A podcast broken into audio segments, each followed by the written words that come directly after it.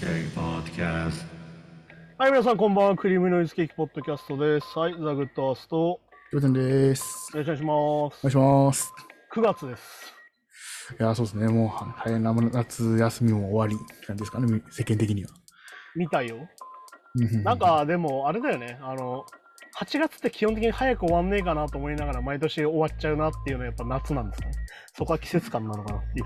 ああまあ確かに。まあまあ、結も構うね、クイベソント。暑い期間早く終わんねえかなと思ったら、あの、うん9月1日の気温が36度とかで笑う。いやいや、そうそうそう。全然涼しくなんねえじゃんっていうの。最近全然もう残暑が残暑じゃないですもんね。もう結構本番みたいな感じですもんね。てか、なんならあれだもんね。最近思うけど、あの、10月ぐらいまで暑いよねっていうさ。そうそう。いや、なんかそうですよね。で、なんか10月ぐらいも暑くて、じゃあ冬は暖かいのかなと思ったら結構いきなり寒くなる感じの雰囲気で。だからなんだっけ俺再来週ぐらいにさ結婚式の二次会みたいなのに行くんだけどさうん、おはいはい。あの なんつうんだろうあの何着てけばいいのっていうえー確かにむずいですね。あれじゃ あ僕たちやっぱりさ基本的にスーツとかを着ない職業なんだよっまあそうですねて。ことはどういうことかっていうとさ基本冬用の礼服とかしか持ってないわけです持っよてないですからね。あの夏用のもんなんて一切持ってないからうん。あのどうしようかなマジでって今ちょっと思って あれ一汗応だなんか友達はあの二次会だから全然カジュアルでいいよって言ってくれてんだけど、うん。あの、なんだろうな、最近、あれなんだよ、俺さ、あれ、成人式のパーティーでもあったんだけど、うん。あの、私服でも大丈夫ですって書いてあって、本当に私服で行くと全員スーツみたいなさ、あるじゃんああ、まあ、あれ、ありますよね、 確かに。俺あの、毎回それで引っかかるタイプだから、うん。 であのいやそうそうビジネスカジュアルと言いながら、あの、T シャツはダメみたいな、ジーパンダメみたい なさ、まあ、まあ、まあ、特に、まあ、に日本、日本だと、そのカジュアルか、フォーマルか、どっちからも OK だよって言ったら、絶対フォーマルの方を選ぶ人が大半ですからね。 いや、思うよね、あれ、あれ詐欺だなと思ってさ、全然大丈夫じゃないじゃんって最近思 う、服装自由とかね、髪型自由とか当も、自やっ由ぱなん全然自由じゃないってやつ。全然自由じゃない。 まあ、あれだよね、あの俺たちの体型からすると、あの、フリーサイズ全然フリーじゃないとか言ってたじゃんあ、みたいなね。 あり全ます。然自由じゃないん だよ。いやそうそうそうそう。あのビッグ T シャツつって買ったら、いや、まあ普通だな、み たいな。うん。とかね。そう。いや、まあ、見えないドレスコールみたいなのありますよね。いや、あるなんね。そのなんかあの、TPO みたいなやつでしょ。うん。いや、わかんねえんだよな、こういうのっていうさ。まあ、やっぱまあまあ、無難を選ぶ人が多いんじゃないですか、やっぱね。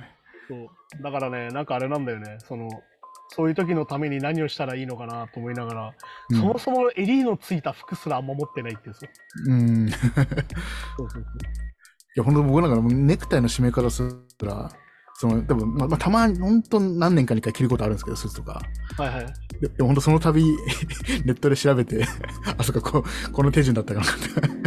いやー、だからあれだよ。そんそれこそそんな俺感じのもルール中学と高校がブレザーだったから、はいはい、あ僕も高校ブレザーでしなんかそのおかげでネクタイができるみたいな。た。ああ、まあ、確かに確かそうなんかあのネクタイ負けるんだぐらいになるけどいやあの学生時代はしてたからみたいな感じっていうか、うんいやに。はあ、はあはあ、僕学生でしてたはずなんですけどね、なんか忘れちゃいましたね。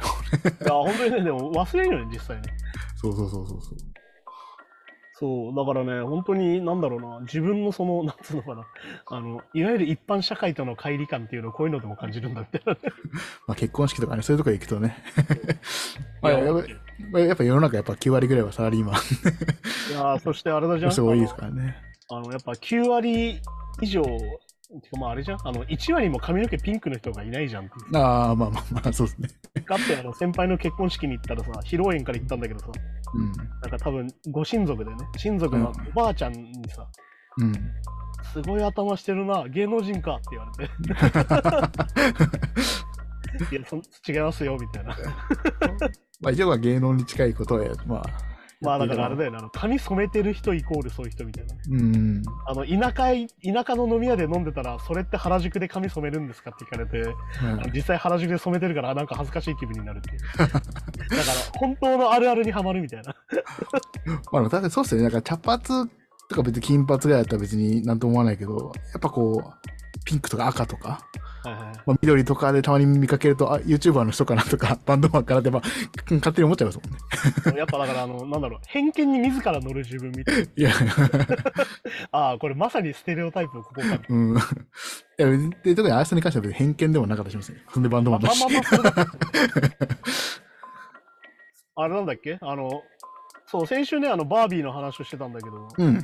あれなんでしょう、キャプテンは見てくれてきたんでしょそう、見に行きました。いどうでしたや、普通になんか面白かったですね。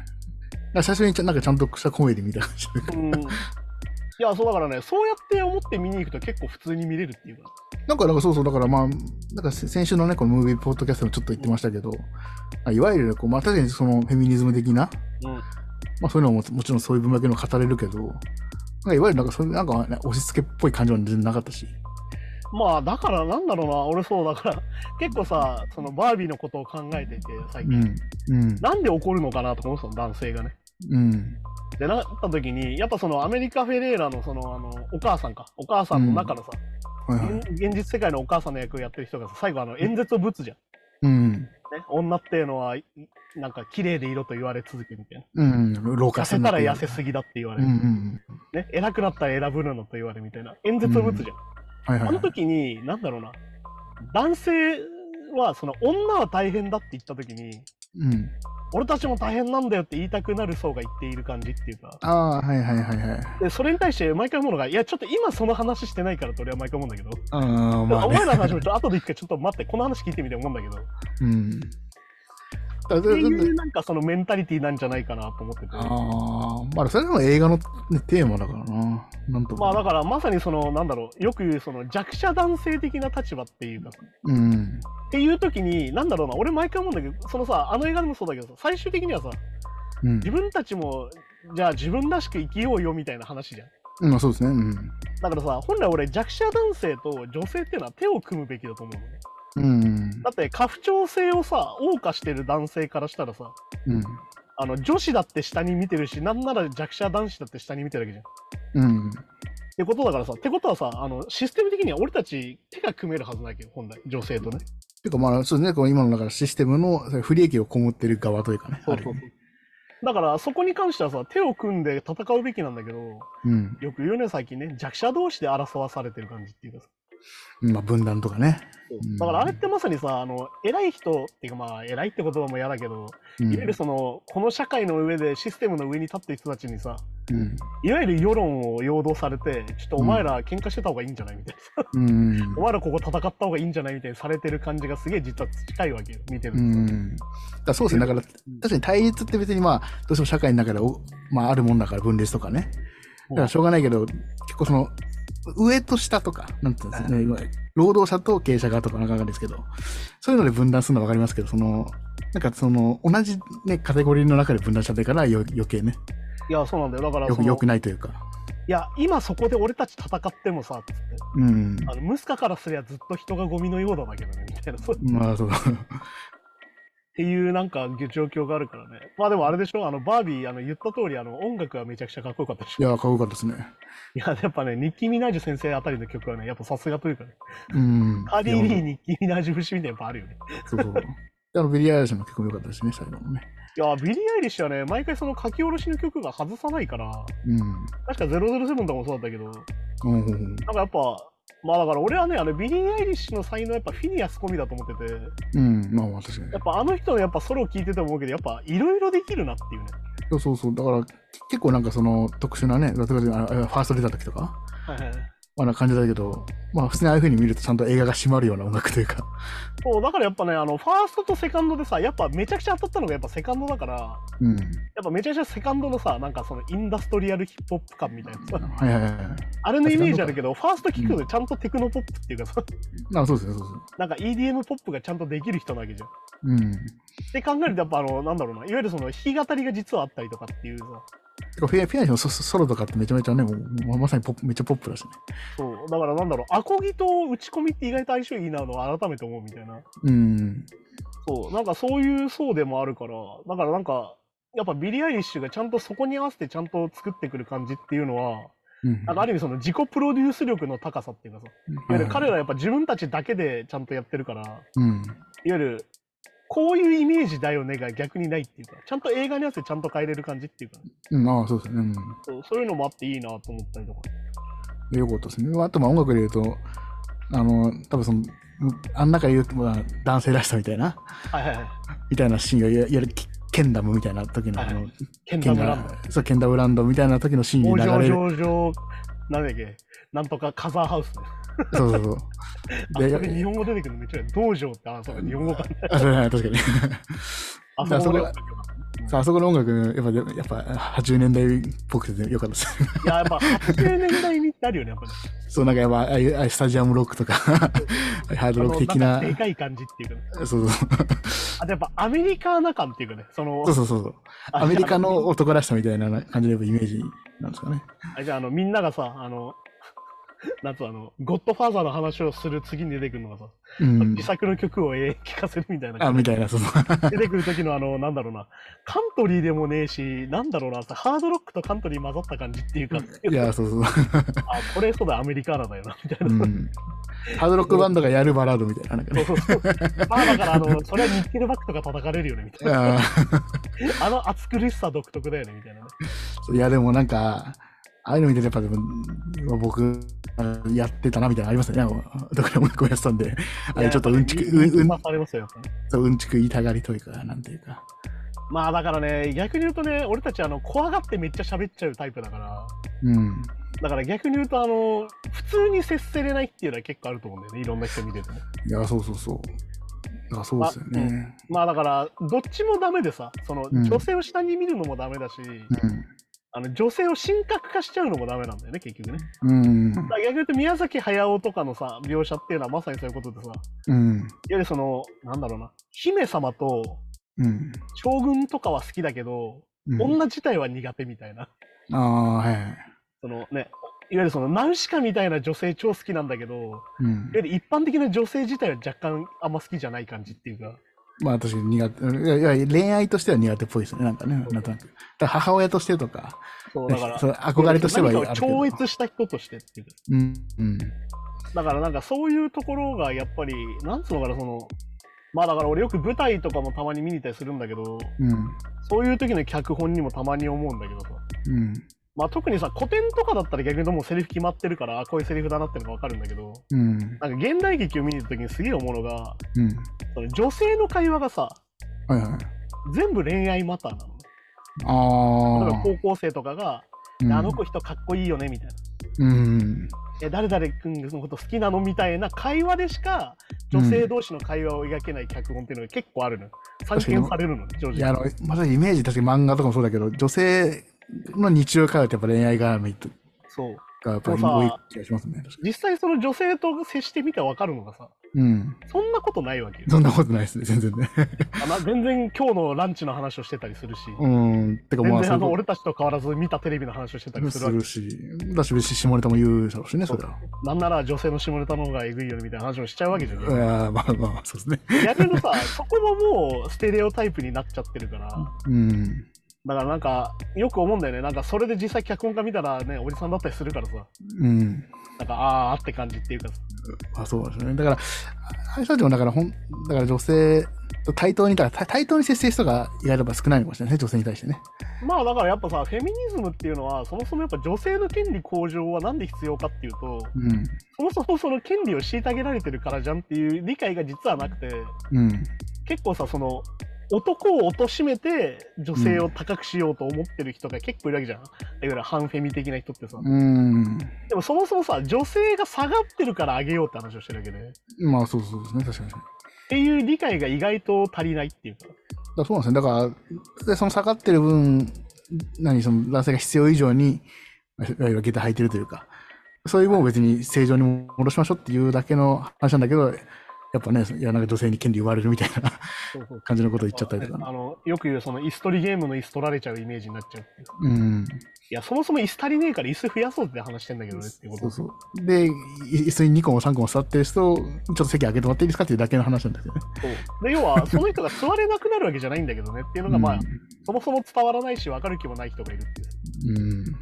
っていうところだし、だからまあ逆に言うとさ、あの最初、まあ前週も言ったけど、じゃあ最初のバービーランドがいい国ですかって言ったら、うん。うん。ちゃんとそうじゃない風に描いてるじまあそうそうね。ゃんで。ちゃんとその中でバランス取りましょうねって話もなってるわけだから、うっん。うんていうところだしね、まあでも本当にあの、ライアン・ゴズリングはめちゃくちゃ頑張ってて、うん。で、あの、ライアン・ゴズリングがしてる格好っていうのはあの、シルベスタ・スタローンが出てくるわけど、映画の中でね。はい はい。あれはでも本当にあの、ロッキー2のオープニングの方にある、うん。あのロッキーがその超有名人になって調子乗って、あの CM 撮影とかするんだけど、うん全然演技とかできないから、やっぱ俺向いてないなってなるくだりでしてる格好なのね。うんああ、そうなんだ。っていうところだったりとかして、あ、もう本当に、あの、なんだろうな、男のボンクラなところ全のせみ たいな。いや、そうそうそう。でも、でもやっぱあアメリカとはあれ馬が、なんか、 なんか男性の象徴性でできたけど、まあだからさ、あの、男性のメタファーっていろんなとこあってさ、あ、でもそうか、西西部劇とかそういうのが来てるのか。まさに西部劇とかもそうだし、あとまあそもそも銃だよね。銃、うん。銃っていうのはまあ、はっきり言って弾痕のメタファーだし、うん。いや、なんでもそうだね。車もそうだし、飛行機もそうだね、実はね。まあ、はい。で乗り物っていうもの自体が男性の象徴だったりするわけよ。うん。だだだかだら、ってはっきり言って、アラブ系だと女性が車の運転できなかったりするわけよ。うん。っていう完全にそういうなんだろうメタファーとしての分かりやすさがあるしだからそこで言うと分かりやすいのはなんだろうなまあだからあれですよスタローンで絡めるとうん。まあスタローンっていうかロッキーのあだ名は何っていううん。イタリアンスタディオンなんですイタリアの種馬なわけですうん。ああ、そこそこ。であのフェラーリのロゴは何って言ったら羽馬なわけですああ。やっぱり馬っていうのはあやっぱ男性の象徴なんですねっああ、そうかそうかそうか。ていうその悪魔合体感っていうかうん。まあだけどあのラシュモア山が全員馬になってるのはただお前が馬好きなだけじゃんって言って いや、確かに。だであのねあの後半でさあのライアン・ゴズリングが「いやそううん過不調性に調べたらさ」つってあうん調べたら、あの実は馬があんま関係なくて、実はその時点ではちょっと冷めたんだよねみたいなう話を。んいやいや俺ただ馬好きなだけじゃねえか。 だあのなんか、単細胞若キャラみたいのもなんかね、面白かっあれってさ、まさにさ、あの、その、銃ばっか好きな男の子っていうかさ、た。そうそう、でで筋肉銃で、とかね乗。り物とか超好きな男の子的な感じじゃん。うん。いやえ、あんまり車関係ないんだと俺あんま興味ないかもみたいな。っなんか、そうそうそていうのもなんか非常にこう、なんだろう、少年チックなさう。うん。ところだったりとか、まあそういうところもいいとこかなと思うし。だとあの、主演のあの、マ孫とゴロトロビーいや僕なんか多分あの、なんかハーレークイーンぐらいしかちょっとあんまり、ああ、スーサイドスクワット。そうそう、み印象ないんですけど、なんかでも、だからあの人あの美人、めちゃめちゃ美人で顔ね、美超美形だけど、あの泣き顔ちゃんとコミカルってのがなんかいいですよね。いやーだからあの人がね、すげえなと思うんだけど、あの人って結構前からプロデュースもやってて、うん。さっき言った「プロミシング・ヤング・ウーマン」先週話した話の映画なんだけどそれもやってるの、ほうほうほうほう。で要は自分がプロデュースした上で映画に出てるんだけどうん。ってことはさ自分がどう見られるかを分かって映画作ってるってことなんだよねうん、ああ、まあそうですよねだ。からさまさにマーゴット・ロビーってブロンドで青い目でう超んスタイル良くて、うん。ね、胸もでかくてっていうさうんは。っきり言ってまあなんだろうなこれあの貧乏って言い方するんだけどアメリカだとねいわあ、貧乏。ほうゆるそのバカな白人女性なきほうああ、はいはい。バカ綺麗なことしか能力がないバカな白人女性のイメージなの、ああ、へえ。要は自分がそう見られてるってことも分かってるってことなんだよねうん。だから逆に言うとまさにバービーのさあれじゃんあのうん娘にさ、このファシストがって言われてめっちゃ面白いんだけどさ、ああ、はいはい、ありがとおうござ前いまのせいでフェミニズムは50年遅れたんだバカみたいなす。うん。でそこであの貧乏って言葉が出てくるのまさにねうん。でまさにそういう役に見えちゃう自分がねうん。っていうのを自覚してやってるから彼女ははいはい。だからすごいのとあと「アイ・トーニャ」っていう映画もやってんだけどうん。あのトーニャ・ハーディングっていうフィギュアスケート選手の話でうん。彼女は非常にレッドネックな社会で育ってうんフィギュアスケーターになったんだけどいわゆるそのうん周りの、周りがあまりにもバカとかヤンキーばっかでっていうほうほうほうほそこで結局あのテレビとかメディアに巻き込まれてどんどんおかしくなっていくんだけどう。うん。そこでもやってるそのトーニー・ハーディングの役っていうのはまさにうんブロンドで美人だけどバカなんだよ、うん、ああ。っていう映画を自分でどんどん作っていくっうんうんうん。ていうその自分がどう相手に見えてるかそうかそうかそってうか。いうのをめちゃくちゃ自覚して映画作ってるからやっぱめちゃくちゃ頭いいんだけど要は。うん。うん。でまさに有名になったルーフ・オブ・ウォール・ストリートでもうん。まさにディカプリオの奥さんの役なんだけどいわゆる金髪のバカとして結婚してみたら実は欲深くてみたいな描写が出てきてうん。そこをめちゃくちゃよく演じてるわけですよ前結構じゃあそ、それステレオタイプのど真ん中みたいな感じなんですね、その。っていうのを逆に利用して演技するっうん。ていうところだからまあだから逆に言うとライオン・ゴズリングもそうだけど自分たちがどう思われてるかうん。自己イメージとその相手が持ってるイメージがどれぐらいずれてるかっていうのを完全に理解してやってるからうん。いやーすげえなっていうそこはも面白う本当にめちゃくちゃ頭のいい人たちというかうん。そりゃこうなるよねみたいないや、そうですね、確かまあだからねあのバービーに関してはプロデューサーだったからマーゴット・ロビーはもともとねに。うん。あの最初主演をさガルガドットにしたかったって話もあっておーあのあれですよワンダーウーマンの人ですうん、ああ、はいはいはい。いわゆるその、いわゆる完全無欠の美人っていうののうん。見られ方なんだよね、バービーっていうイメージはうん。はいはだい。から逆に言うと、ブサイクはダメなのかって話で、さっきだ、うん。フェミニズムを遅らせたんだバカって怒られるわけだから、ういわん。ゆるああなんなきゃいけないわけじゃないよねってことまでやってるから、はいはいはい。そうそういう見方だったりとかね、うん。そうやってみるとまた面白いし、まあでもやっぱりね、アメリカンフェミニズムなので、うん。だから分かりやすいんだよね。めちゃくちゃ当たってますよ、本当に。ワーナーブラザーズ史上最高に当たってるらしく、うん。先週も話したダークナイトを超えそうみたいな話をしてたけど、はいはまい。あ、実際超えてる国もあるっていうね。ほうほうほで、当たってない国が2カ所ありまして、ううん。世界的に。うん。どこだろうって考えたときに、うん。 あの日本と韓国なんですね。おーまあまあまあ。まあまあ、日本は、まあ確かにまあ、まあでもそうか、じゅ儒教国か。そうなんですよね。だからやっぱ、家父長制のもとに成り立ってるものがめちゃくちゃ多い国っていううん。確かにまあ、ピンとこなかったりするのかな。そう、ピンとこないし、あの、怒っちゃうんじゃないかなっていう。うん。だからまあ、まあそ、もそもイスラム圏だと上映禁止だしね、みたいな。ああ、まあはい。っていうところなんですけどだから、どうせ日本と韓国は、だから、あの、バービーの中に出てくる、あの、洗脳が解ける前のあのね。まあ、人が多いんじゃないかなっていそううそうそう気がしてきちゃうっていうね。でも逆に言うとそれも象徴的だよねっていうね、うん。ことだったりとかして、まあ分かりやすいなって感じで。確かに確かだから本当になんだろうな、そのバービーをどう見るかみたいなのがさ、その人の立場表明だったりするってところが逆に俺は面白いと思ってて、に。うん。ああ、なんか無自覚だなと思う人もいるし、逆に言うと、ああ、まあ、あの、内心ズキズキ来てたんだなみたいな人もいるから、うん。まあでも普通にでも、そういうの抜きでも、単純にコメディとして面白いですけどね。そうだからやっぱり俺は何度も言うように、そういうコメディだと思って見れば普通に見れるよっていう。うん。そして身につまされたらそれはそれであの気づいたってことで正解だからっていう。うん。なん逆か、にね言うと、俺関係ねえやって思ったんならまあそれはそれでいいしみたいな。うん、そうそうそう。あみんなが、みんなであのローラースケートでこう行くとはいはいか、シーンとかなんか。いやーだから、本当にあの、なんだろう、くだらなさもすごいっていうか。うん。足が平たいわーみたいなくだりとかめっちゃ爆笑じ ゃん。いや、そうそう。はいはいはいあそこみたいな。みたいな。いなんかこういろんなシーンがね、いろいろ笑えるシーンがいっぱいあるから。いや、だから、なんかケンもバービーも含めて、なみんなちょっとか可愛いんですよ、なんかね、雰囲気がね。やだからね、結局ね、ちゃんと見ればね、ケンもバービーも生きづらいから、うん。やっぱりその自分らしさって何かねってところまで広げるからさ、うん逆に言うとその薄くなってるとも言えるんだけど、うんで。もやっぱりそこでね、あの、刺さる層が増えてるってことだし、うん。で、あとさっき言ったアメリカ・フェレーラーのその演説をぶつところうん。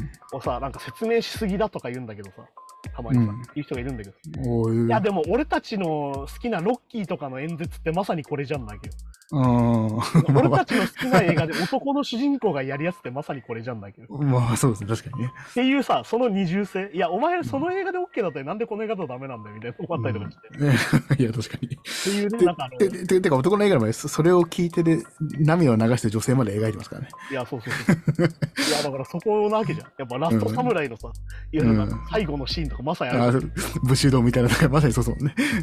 で、あの、ブレイブハートのね、最後のあの、メル・ギブソンの演説とかまさにああいうことなわけだから、だからめ、ちゃくちゃいろんな映画でやられてるやつだよ、みたいな。そうだからまさにだから女性が同じことするとなんか、怒っちゃうみたいな。いいの聞こえるまさにあの演説言ってることいやー、まんまといだうかからね。。うんいや、あーめちゃくちゃ刺さるなってことだね。 逆に言うといや、そうですね。いやー、面白いな、面白い映画だなと思うよね。うん。よし、じゃあ、ニュースに行きましょうかね。はい。それじゃあ、そうそう、ニュースに行きます。グリーンデイ、トランプ元大統領のマグショットを使った T シャツを期間限定で発売と。はいはい。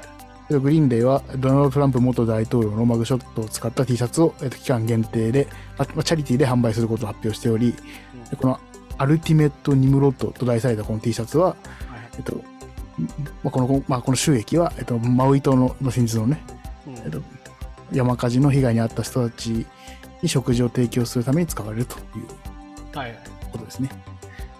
いやートランプついに起訴されまして、まあこれジョージア州で起訴されたんだけど、うん。まあこれ前話したかなあのまあいわゆるその1万1000票ぐらい差があって当時はいはい。それをいわゆるそのジョージア州のいわゆるその、うん。なんだろう選挙管理員じゃないけどうん。そういう人たちに対してうん。何とかしろとはいはい。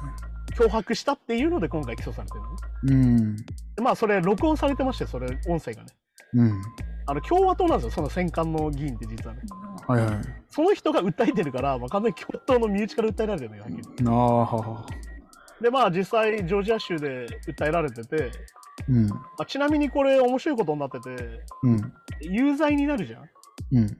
有罪になった後大統領にも一応なれるのよこれなんうんおー、もうもう。なんでかっていうとあの連邦法じゃないので今回ねああ、そこそこ。ジョージア州の。中央ジョージア州で捕まってるからっていうああ、そこそこそこ。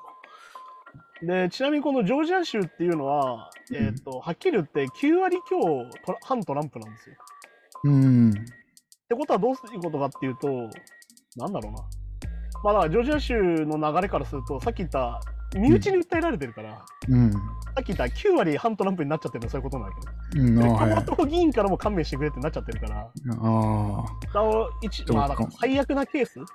まあそうですね、こう完はあ璧。の大統領になった後ジョージア州の刑務所で執務を行うっていうああ、なるほどね、そういう。ああ、可能性はもはおきおあるっていうね。はあるっていうか。だから、なんならもう自分が不正選挙してたんですよね、じゃあ、ほとんどね。まあまあ、てかあの、めちゃくちゃ脅迫じゃんっていうね。うん。まあだからね、逆に言うと、あの、このマグショットが出てさ、うん。あの、なんつうのかな、あのちゃんとこれでビジネスがもう始まっちゃってる感じ。だかうん。ら逆に言うと、あの、トランプ陣営はもう自分たちでグッズにしてもう売り売っててさ、はいはいはい。あの、すでにもう10億円ぐらい売り上げてるっていう、ねああ なるほどね。まあでもね、これあの、ラッパー的発想だけじゃん。自分のマグショット T シャツにして売るみたいな。まあ、はいはいちょあの、っとス違うケけーターの人ど。が骨折したレントゲンをこうね、まあ、売るみたいな発想だから。やるみたいな。はいまあでも実際トランプはあの20万ドルの保釈金払ってもう出てますから。うん。まあそうか。だから、大統領選次出馬する可能性も全然あるってことですよね。まあ、このまま多分出るんじゃないかなっていう。あでまあ、ちなみにこれをひっくり返そうとするとどうするかっていうとトランプはねあ。うん。いわゆる連邦裁判に持ち込むっていううん。連邦裁判に持ち込んで最高裁まで粘るとうん。最高裁はさっき言ったみたいなトランプ陣営寄りなので、ああ、はいはうい。ん、ああ、そうかそうかそうか。てかな、なんかあれですよね、その、トランプが大統領の時になんかいろいろやってましたそうもんね。指名した人が多いから、まあ、なんかうん8対4ぐらいで今あれかその保守寄りの最高裁判事が多いのであここあ。で無罪にななるんじゃないかとも言われてるんだけどでもそれに持ち込むには多分3年ぐらいかかるからうん。多分あの選挙結果出るよねっていうその間にっていう。ああ、確かに確かことだったりはするっていう。まあであもー本当にね、あの、まあグリーンデーに関してはあの、ブッシュ政権時代からずっと批判してましたよね。に。うん。共和党とかについてはね。まあアメリカンイディオットってそういう歌ですから。あまあ確かに。俺はレッドネックにはなりたくねえっていう歌だから。っ うん。ていう歌なんで、グリーンデーがある意味その、一ポップパンクバンドから、いわうん。ゆる今みたいな地位を得たのはまさにそういうムーブメントからかなってことああ、な。はいはいはい。いわゆるあれじゃん。あの、まあアメリカンイディオットが象徴なのはさ、なんかロックオペラみたいなこと始めたじうゃん。ん12。分ぐらいある曲あったりとか。まあそうですね。うんそうまさにそこでちょっとあの一皮むけた感じっていうのがあるから、うん。まあ、グリーンではこういうことするよねっていう。いや、いいですね。確かに。メッセージがずっとね。まあだから逆に言うとね、あの弱者の味方じゃないロックバンドって何かねっていうね。うん。ま まあ、あそうで本すね。当あの俺はキッドロックとかには本当にがっかりしてますけど、ああ。もうバリバリトランプ信者でなんなら Q アノンっぽいっていうね、うんまあそうですよね。確かしに。んどいなっていうね。そうだったりするんで、ね。まあじゃあまだ次のニュースもじゃあまとめていきますけど、まあちょっと関連してるようでしてないような感じなんですけど、い、きます。はい。えエミネム共和党のアメリカ大統領候補に自身の楽曲を使うことを禁じる停止命令を出すことにと。はいはいでエミネムは、えっとまあ、製薬会社の創業者で大富豪であるベビック・ラースマミという、まあ、アメリカの今の共和党のだ、えー有力大統領候補が、えーまあ、選挙活動でエミネムのルーズ・ユアセルフに乗せて、まあ、神はリアルだジェンダー2つあると主張するラップを披露していたことに対して、まあ、停止命令を出しているということです。はいはい。これはもうね、あのトランプの時からそうだけど、あの勝手に使えちゃうっていうね。うんいわゆるそのいわゆる権利を持ってる会社に申請すれば使えるっていう。うんっていうのでまあこれはだからフーファイターズもやったしローリングストーンもやズもやってたけどあの、うん勝手に使わないでくれよっつって、まあそうですよ俺おね。前らの曲で使われるの嫌なんだけどみたいな、うん。それに関して m はもうさらにもう一個言った瞬間言った状況で、うんいや。もう停止命令出すぞっていう。はいはい。ってことをやってて、まあこれもね、あのエミネムに関してはあの完全に、まあ何度も言うように、黒人社会をレペゼンして出てきた人ですから。うん。で、あとまあ、この、ラマスワミに関しては、まあ、インドのまあ、大金持ちで、うん。まあ一応なんだろうな、イメージと簡単なのは、あの、アルツハイマーの治療薬うん。ああ、はいはい。さっきちょっと話題になをったも研ん究してる人で、うん。まあだからバイオ医薬会社の CEO ってさ、うん。あのなんだろうな、あの、アメコミのヒーローとかで大体敵として出てくる人じゃねえまあ、そうそうですね。あ、確かベノムって完全にそういう話だったよね。ああ、 確かベノにムを。生み出すみたいなね。まあ、そうですね。だから、しかもしさっきの曲の使用のあれに言っても、ただ使用するだけじゃなくて、要は替え歌みたいなのしてるってことですよね、この人はね。そう、完全に要は自分の歌にしちゃってて、うん。そこも含めて停止命令。だからいわゆる BGM でかけてるのとはまた違うってことね。これよでり言なうと、ところっていう。神はリアルだ、ジェンダー2つあるって変えたってことは、まあ、いわゆるまあ一応保守的なってことですよね。歌って、歌まあにしちゃだっかてらる。これがさ、めちゃくちゃ二重に難しいことになってて、うん。まあ要は、なんだろうな、アメリカって不思議な国でさ、うん。お金さえありゃ選挙出れちゃうの、大統領選挙。ああ、まあまこあれ。分かりやすくあの国会議員である必要とかないわけですよ。うん。で、さらにこれ特徴なんだけど、共和党から出てるけど、うん。トランプもそうだし、トミーもそうだけど、たまたま多分そもそも共和党員じゃないの。うん。ああ、あそうなんですね。あ、そうか、そうか。共和党に入って出てるだけだっけ。もともとそうですね、製薬会社の社長ですもんね。社長がだか代表でらすもんこれね。は民主党でいうと、バーニー・サンダースもそうなんだけど、いわうん。ゆる第三政党から出るとはっきり言って勝てないわけよ。うん。で、逆に言うと、これはトランプがある意味発明したことになっちゃうんだけど、うん。二大政党ね、民主党と共和党の中に入って、うん。討論会とかで全部倒しちゃえば、うん。もともと共和党が持ってる票は全部俺に来るってことが分かっちゃったけど。ああ、まあ、そこそこそこ。そう、だからまああれじゃん、あの、結構その大富豪候補みたいな結構毎回出るわけですよ。はあはあはあ。で、毎回こう、泡沫候補として落ちてくんだけど、うんト。ランプの場合はそれで受かっちゃったから、うん。まあそういう流れですよねっていう。まあ、そこまあだでも本から今当日に、ね、共和党の討論会って最悪でさ、これトランプ、デサンティス、この人だから、うん、でも、あ確かどにいつもこいつもしんどいなっていう。まあ、結局、ねまあそまあそっち側の意見ですもんね。結局ね。そして まあね、この大富豪の大統領候補っていうのはさ、まあ、はっきり言ってイーロン・マスクみたいなもんだからさ、うーん。俺の考まあえた何、最強の何々みたいなタイプの人だから、大体こいつたちは。そうですねうーん。結構それはそれでしんどいよなっていうところでもあって。まあ、確かに弱者に優しくなさそうな感じの雰囲気がね。うんまあだからね、あの優しくするけど、でも大体毎回さっきも言ったように、アメコミの敵ってこういう人だよねみたいなさ、うん。ことにはなるんでね、なかなか厳しいなって感じなんだけど。うん。まあでもエミネムはね、もうはっきり言って、あの、さっき言ったそのレッドネックの人たちの支持もすげえ熱いラッパーだけど、うん。何度も言うようにトランプ支持者は俺たちのファンじゃねえってはっきり言ってるタイプだから、うん。まあそりゃこんなことされたら怒るよねっていう。 まあ、確かにね、自分の曲ですからね。確かまあだけど、逆に言うとこれが政治性なわけで、いに。うん。や、俺らはお前らの支持じゃねえからっていう。うん。そこはまさに言っとかないといけないよなっていう。まあ、そうですよね、確かに。まあ何度も言うようにあのミュージシャンである前に国民なのでって話なんで、うん。ことだったりとかしてそういうことだし。もうこのでも本当にお金さえあれば自由に使えちゃうっていうのがね。まあだからこれはさ、あの、なんだろうな、著作権物の、いわゆるその、あれなんだよね、まあ二次使用というか、まあ、そうか、みんなそういわゆるか。公共の場、いわうん。ゆるお金取ってるわけじゃないからさ、うん、そうか、そうたか。だししで使う分にはみたいな話なんだよ。し賞じゃないからってことですもんね。いわゆる公共じゃないから、確かにそ。うだから逆に言うと結婚式で使うにはお金かかるじゃん。お金取ってるからそこで。うん、だけどこういうその選挙とかの場ってやり放題な気が実はね。まあ確かにそうかそうか。まあだからあれだよね、その、本当にそのトランプで使われてる人たちは本当に気分悪くてみたいな。うん。まあでも思うよ、あの、ボーイン・ザ・ USA をさ、なんかサビのイメージだけで使ってるけど、いや、これあの、ベトナム戦争帰りがさ、つっうんあーて、居場所がねえって歌なんだけど、本来みたいは。ないうん。ちゃんと歌詞を読めみたいな。まあアメリカのそういうのそそそそささっきのグリーンデーのアメリカンイディオットとかも、ねメジャーリーグとかで使われたりしてますもんね。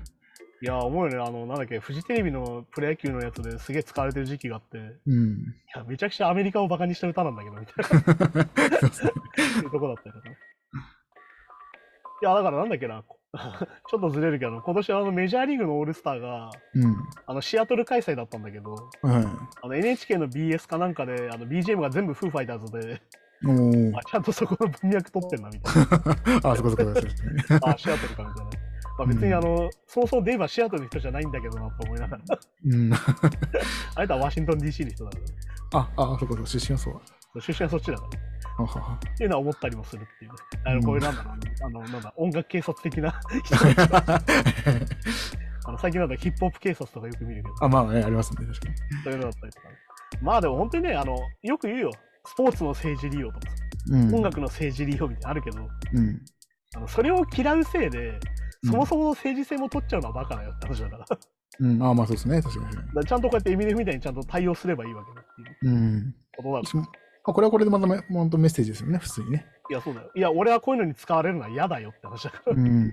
あ、じゃあそういう人なんだなってことだから。い確かに、こういうのもやっぱり、なかなかね、言わ特に日本だからあんま言わないですもんね。や、立場表明すること自体が難しくなっちゃってる日本っていうのがめんどくさいからね。うん。その無無断で使うかどう、使うなとか、そういうのはあるかもしれないけど、まあ、この政党だから使われたくないとか、そうそうまあ、そそこまで言わないですもんね。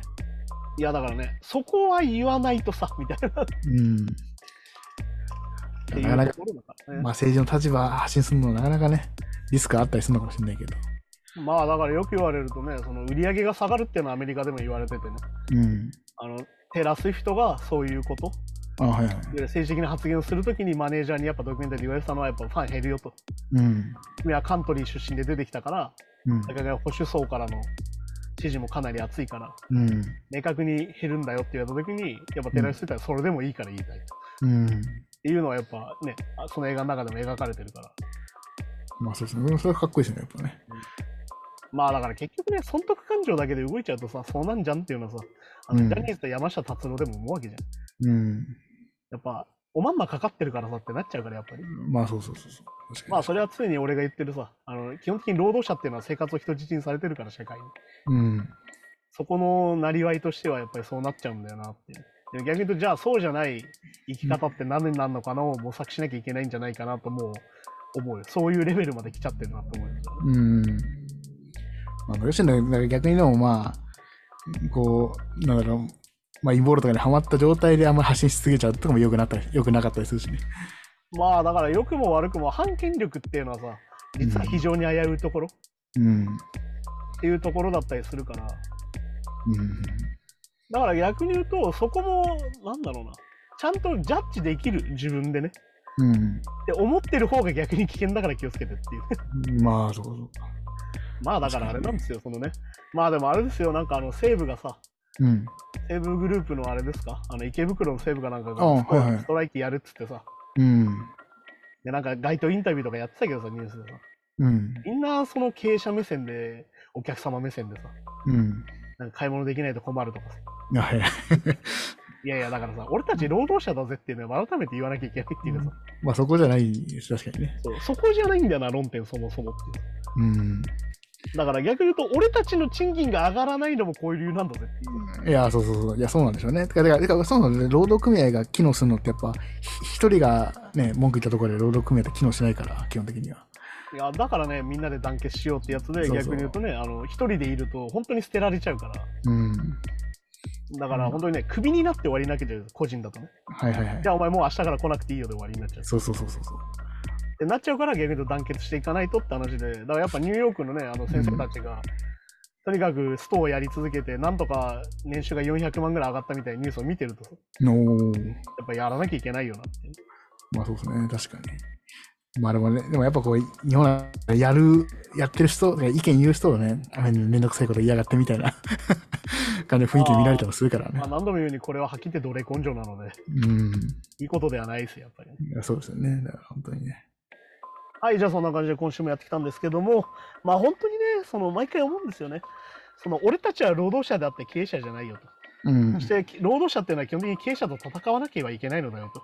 うん、そうそうそう基。本的にあの王様に仕えてるしもべじゃないのでっていう。うん、まあ、それだって向向こうからしたら、な何も意見言ってこなかったら、それは条件を、ね、おおどんどん悪悪くしていくに決まってるじゃないですかね。だから毎回言わなきゃいけないね。経営者っていうのは俺たちを1分でも安く長く使いたいし、うん。俺たちは1円でも高く1分でも短く働きたいわけだから。うん、でそうでそこのおお互いの意見で折り合いつけていくのが本来ね、正しいやり方でまあすよ逆に言ね。うと折り合いがつかないならストをした方がいいよっていううん、そうそうそいやだから本当にイギリスとか行ったら思うけどね、すぐ地下鉄とか止まるから、う。うん、ああ、そうですね。地下鉄とかバスはすぐ止まるからね。うん。あとなんだろうな、その、ストライキのシステムも分かってない人も結構いて、うん。あストライキっていきなりやるもんじゃないんだみたいな。まあ、まあ、手続き踏んで、ちゃんとね。でも逆に言うと、ちゃんと手続き踏まないと、反感を買う可能性があるわけよ、さっき言ったみたいに。うん。あ不便じゃねえかよ、みたいな。っはいはい。ていう逆効果を生む可能性もあるから、ちゃんと手続き取るんだよって話だし。うん。まあでもね、これに際して、その西武に対して何をやろうかっていう、まあ、セブンアイ・ホールディングスですか、日本だと今。うん。あのその西武を売っちゃおうとしててね。う 売っん。払っちゃおうとしてて、本当に悪魔だなっていう。資本力あると違いますアね。メコミの敵みたいなムーブですね、それ。 ってそうそうなんだよ。なんか本当は資本力ありすぎると別に、あまあ別にだ、文句言うなら別にいらねえよってできちゃうっていうね。切 れちゃう。だからそこも含めてやっぱ声を上げていかなきゃいけないんじゃないか、僕たち労働者のうん、そうです声ね。もある。そういうのもちょっと改めて考える必要があるんじゃないかなと思いますね。まあそうですね。確かじゃあ、はい。じゃあ、こんな感じで今週もありがとうございましたですね。また来週です。さようなら。に。さようなら。 Flame Noise Gang Podcast.